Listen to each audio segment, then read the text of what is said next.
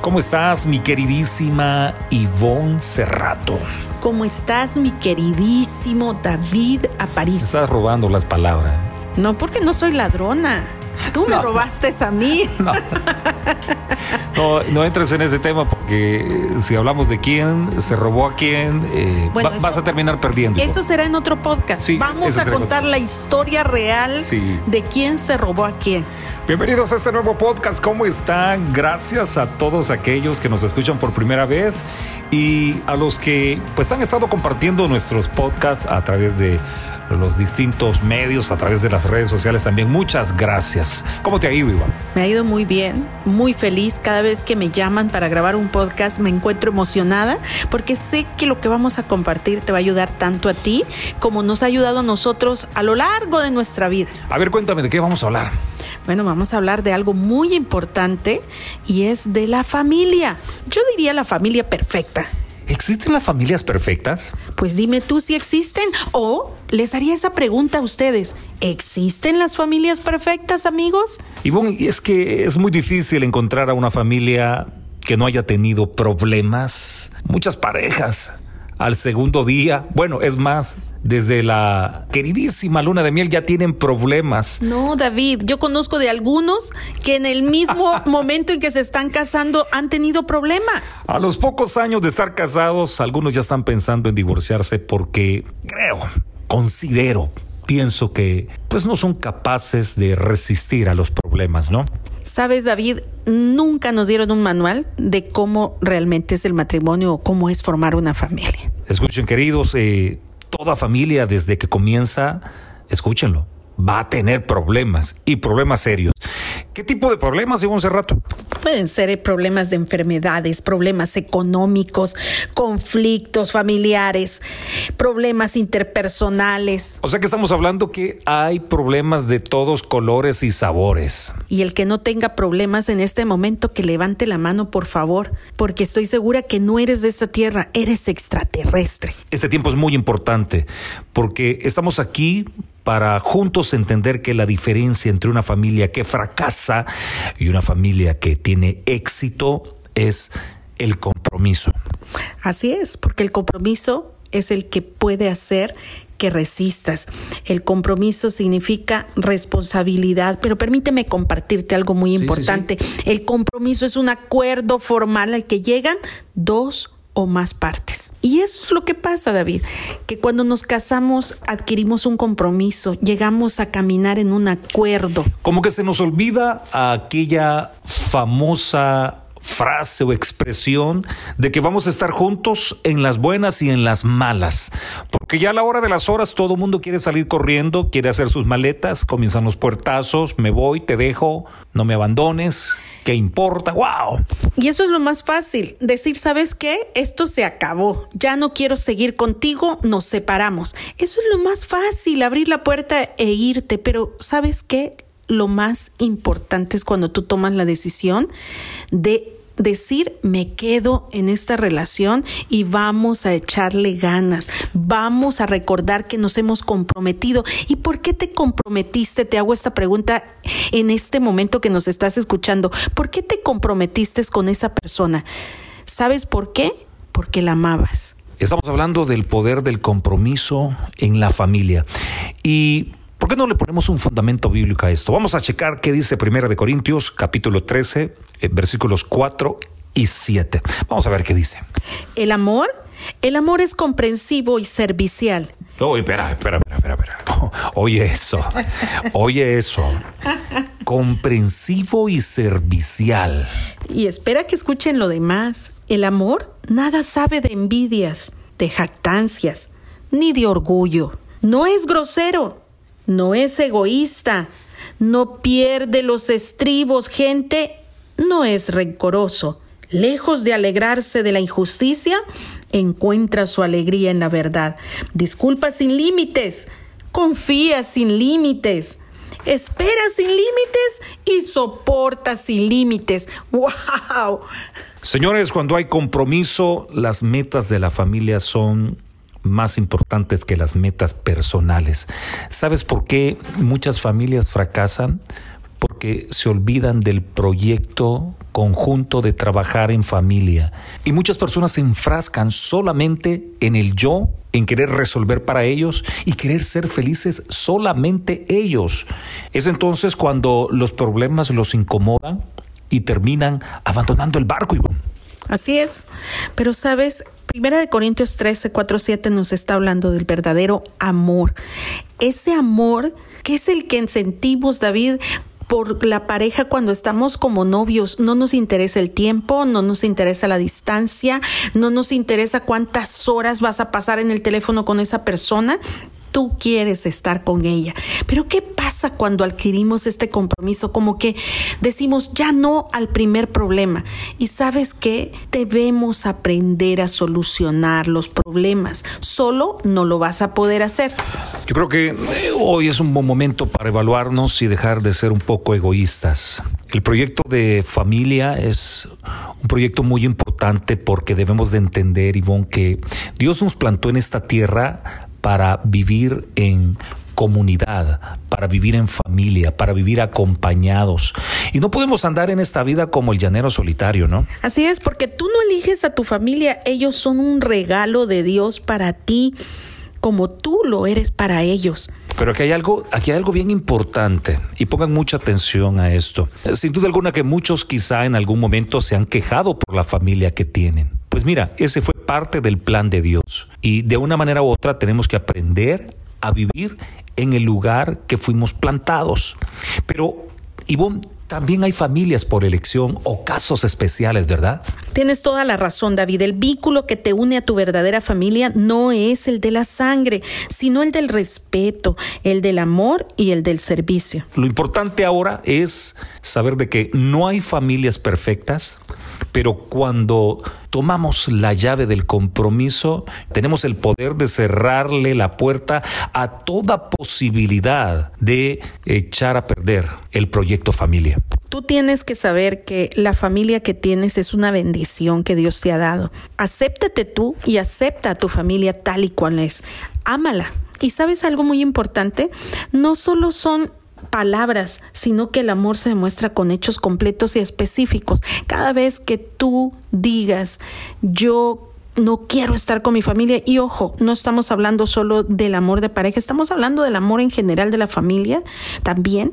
O sea, tienes que saber que si tú tienes a Dios en tu corazón, tienes amor para darle a tu familia.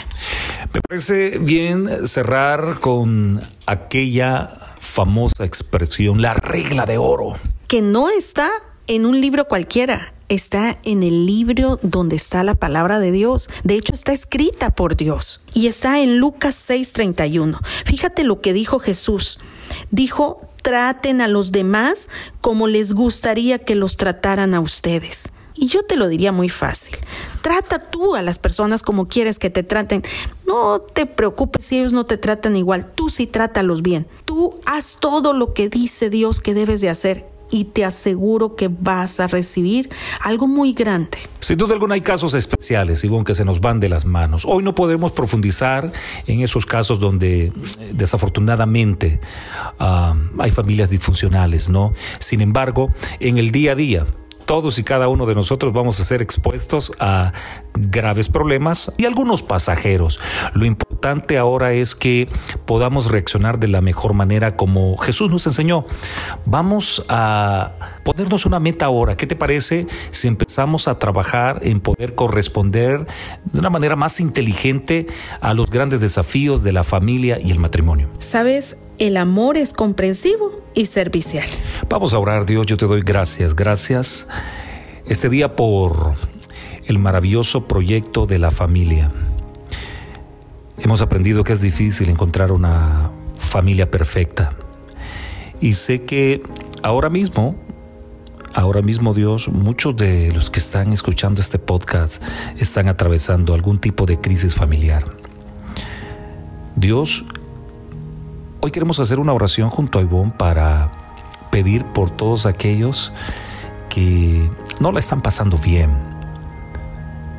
que por algún motivo, por alguna razón, ahora mismo puedan sentirse incómodos. Dios, oro para que en este tiempo pueda venir a ellos una revelación nueva del significado de la familia. Oro para que esta grabación pueda abrir nuevamente las expectativas de poder creer en el proyecto de la familia.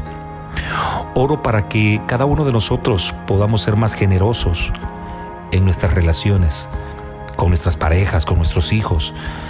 ¿Por qué no decirle a Dios esta, este día, eh, yo quiero ser una persona más comprensiva, quiero ser una persona más servicial? Eh, ayúdame a no ser egoísta y pensar solamente en mi proyecto de vida. Ayúdame a poder trabajar en equipo y no perder los estribos, Dios, por cualquier problema. Es más, eh, yo creo que es importante poder orar en este tiempo por todos aquellos que tienen heridas en su corazón y todos aquellos que de una manera u otra han sido dañados dañados voluntaria o involuntariamente. Oro para que Dios pueda traer sanidad a tu corazón, sanidad a tu corazón.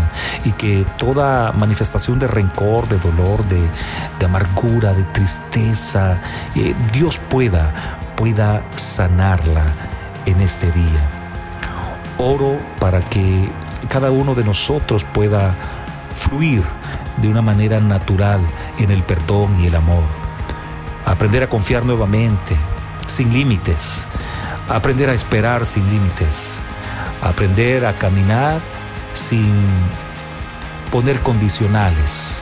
Dios, yo te doy gracias por este tiempo y oro para que cada uno de mis amigos, de nuestras amigas, pueda tener una mejor familia, una mejor familia en este importante proceso de la vida. Hemos orado en el nombre de Jesús. Amén.